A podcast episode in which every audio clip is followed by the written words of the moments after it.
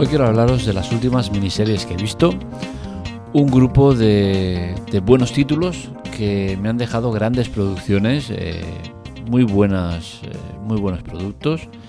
Y bueno, quiero compartirlos con vosotros, ya que pese a ser una web, un podcast tecnológico, pues sí que es cierto que el tema de cine series me gusta mucho y de vez en cuando vale la pena tocarlo, ¿no? Quizás eh, para hacer un artículo de cada película no, no sería lo, más conveniente, pese a que me encantaría, eh, pero sí que al menos agruparlo así de vez en cuando vale la pena.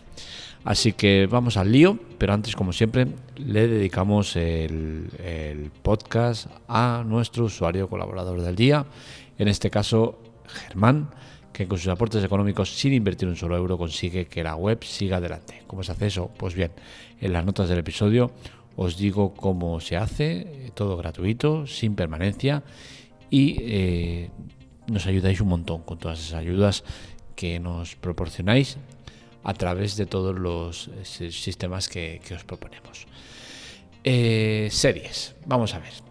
He visto muchas, la verdad es que he visto muchísimos productos, soy mucho de ver, sobre todo series y, y miniseries. Miniseries me gusta verlas porque a diferencia de las series, es un producto que tiene fecha de caducidad, tiene un principio y un final y de ahí no se mueve. Con la cual cosa evitamos el tema de, que se alarguen mucho en el tiempo, que se tengan que modificar eh, guiones para eh, atraer más al público que se, se, está yendo y cosas similares. ¿no? Entonces, siempre que puedo, prefiero ver una miniserie a una serie o una película.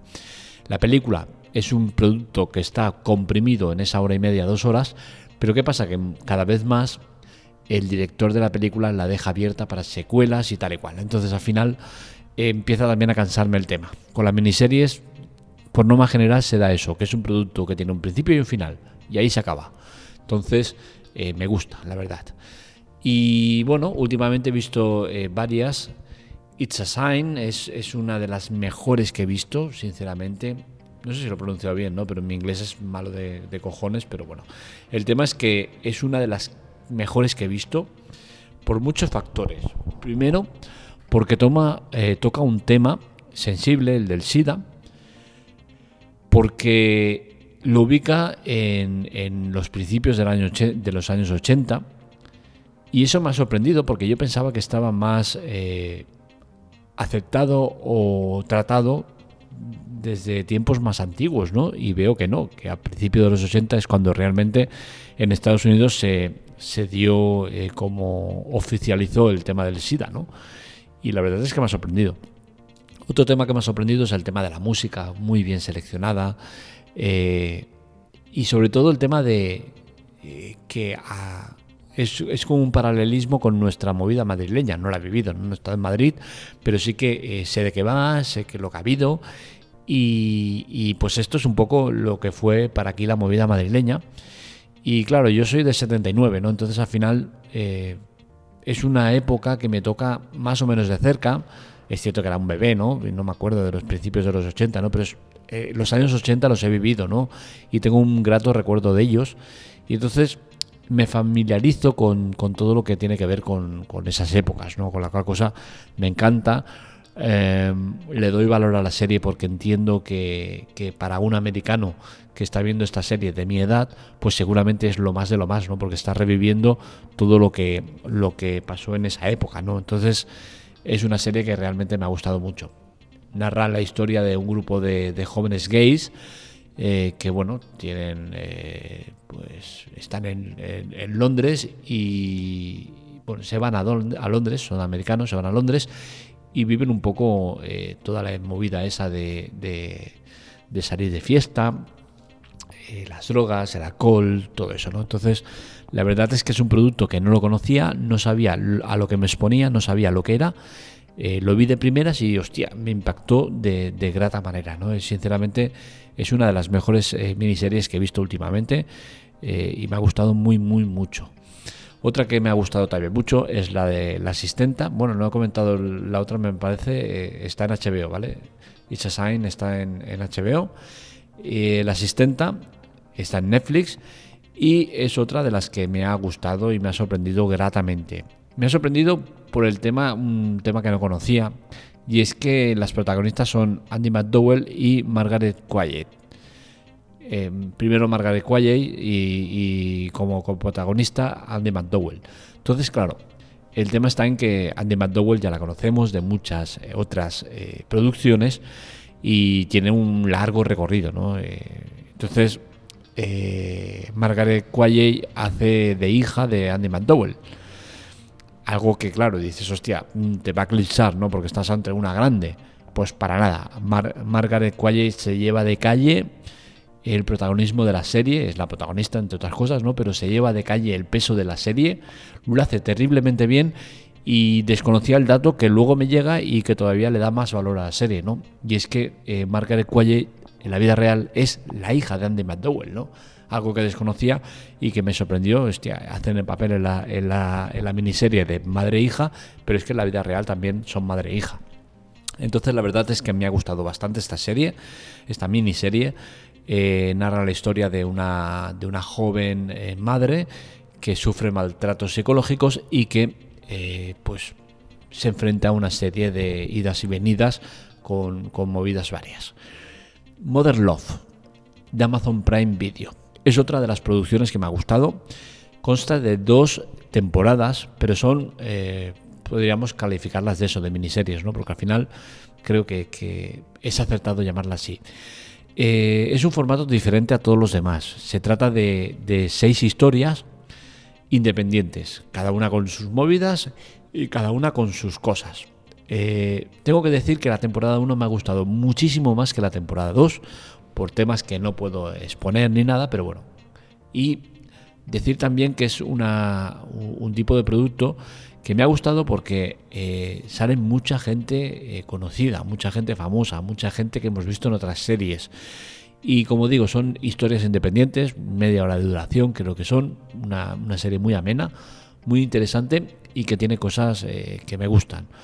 Pues así, sin profundizar en los capítulos que más me ha gustado, porque tendría que ir mirándolos uno a uno a ver cuáles son, pues seguramente de memoria el, del conserje, el de bien de alquiler, el de la guapa y el normalillo, el de los trastornos del sueño, la aplicación de ligar, el del tren, son los episodios que más me ha gustado. Al final, como veis, son muchos episodios, son historias independientes, creo que he dicho 5 o 6, ¿no? Entonces al final, pues teniendo en cuenta que creo que son seis episodios cada uno o siete, pues la verdad es que es un alto nivel de, de, acierto, ¿no? La verdad es que me ha gustado bastante el, tipo de formato, ¿vale? Historias independientes y tal, me ha gustado bastante.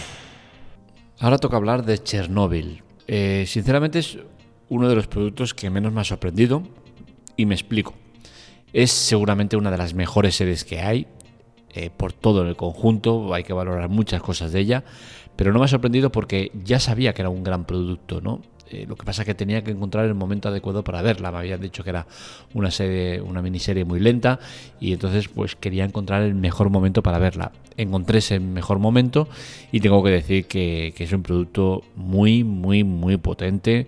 Eh, trae o nos acerca una, un problema que hubo muy gordo eh, un desastre eh, nuclear eh, impresionante, que seguramente desconocía mucha parte de la historia, conocía la historia a grosso modo, pero no me había profundizado en el tema, ¿no? Entonces, esta serie pues te permite eso, ¿no? Profundizar en el tema, en lo que pasó, cómo pasó, el cómo se trató el tema y todo en el conjunto pues te deja ver lo mal que se hicieron las cosas y bueno, al final es un desastre natural de, bueno, un desastre natural, un desastre nuclear de nuestra historia más reciente, ¿no? Eh, entonces, creo que es interesante de ver, es un producto que está muy bien tratado, no deja de ser una ficción, pero claro, es una ficción en una parte muy pequeña, ¿no? Al final te está contando eh, una historia que está documentada y que está todo más que visto, ¿no?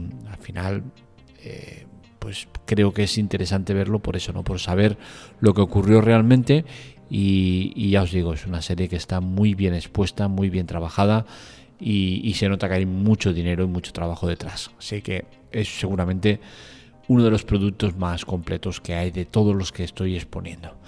Dexter, eh, bueno, la de Chernobyl, no sé si lo he dicho, está en, HBO Max Ahora hablamos de Dexter New Blood. Es eh, una serie que podemos, miniserie que podemos ver en Movistar. Forma parte de la, de la secuela de la serie que ya vimos. Eh, no sé qué plataforma estaba la verdad, la de Dexter. Pero bueno, es una serie que a mí personalmente me gustó mucho. Que estuvo mal acabada, seguramente por las prisas y por problemas que hubieron, eh, el tema del cáncer del protagonista y otras movidas que pasaron. Y, bueno, es una serie que había acabado no demasiado bien para la mayoría de fans, ¿no? La mayoría de fans se quejaban de, que fue una serie que no acabó bien, que no estaba bien acabada. Y New Blood lo que hace es eh, darle un final más eh, acorde a lo que fue una gran serie, una de las mejores series que, que, existen dentro de la plataforma que, la tiene y, la verdad es que a mí me ha gustado bastante. ¿no? no está al nivel de Dexter primera temporada, segunda, tercera o cuarta, pero es ampliamente mejor que la quinta, sexta, séptima y octava. ¿no? Digamos que Dexter está cortada por, por esos dos eh, esos dos eh, fragmentos de, serie, de la 1 a la 4 es muy buena, de la, de la, de la 5 a la 8 es más irregular, más no, no, tiene la misma calidad. Seguramente también venimos de un producto que está ya más desgastado. Al final no deja de ser un asesino en serie que en cada episodio se carga una persona y luego un hilo que conductor de toda la temporada. ¿no? Entonces eh, se puede llegar a hacer repetitivo. En esta ocasión pues vemos a un Dexter más diferente, más metido en otro papel y luego pues vemos al mismo Dexter de siempre. ¿no? Entonces al final creo que es una, serie que, vale la pena ver y que está muy muy bien. Eh, Nine Perfect Strangers es una serie que podemos ver en Amazon Prime Video. Es una sorpresa que me ha llevado, digamos que es una de las más flojas de las miniseries que he visto, ¿vale? Pero es algo que me ha gustado porque no esperaba gran cosa de ella y la verdad es que me ha sorprendido gratamente, me ha sorprendido sobre todo por el papel de Nicole Kidman, eh, que hace un papel muy alejado de los papeles en los cuales las solemos ver. Y, bueno, al final es una serie que reúne a nueve actores que no tienen nada que ver entre ellos en una casa donde pasan cosas y, la verdad es que eh, es una serie que vale la pena ver, ¿no? Es agradable de ver no eh, la, vas a acabar de ver y a diferencia de las otras vas a decir, bueno, ya está, la he visto. Pero es una serie que aporta cosas, ¿no? Entonces creo que al final está bien. Y poco más, estas son las últimas miniseries que he visto. No he visto entre medio mm, series más allá de Cobra Kai, que la vi el 31 de diciembre, me acuerdo porque la vi del tirón en tema eh, formato maratón, fue un día donde el, niño que, que, es aficionado también a esta serie la quería ver y nos la pusimos del tirón. Eh, pero el resto de productos, eh, os los he dicho eh, tal cual han ido entrando. del último que he visto, que, que, lo he puesto el primero, o sea, es decir, It's a Sign es la primera, la última que he visto, aunque la he narrado la primera y así ha ido sucesivamente. Entre medio no hay otros productos, o sea que eh, todo lo que he visto últimamente son miniseries. Estoy muy enganchado a las miniseries y, bueno, seguiremos comentándolas a medida que vayan saliendo. Hasta aquí el podcast de hoy, espero que os haya gustado. Ya sabéis que estos artículos los encontráis en lateclate.com, que es importante colaborar con nosotros y lo podéis hacer en ayuda. Abajo en las notas del episodio os dejo, os dejo cómo hacerlo y es muy importante ayudarnos, todo gratuito y sin permanencias. Por lo dicho, un saludo, nos leemos, nos escuchamos.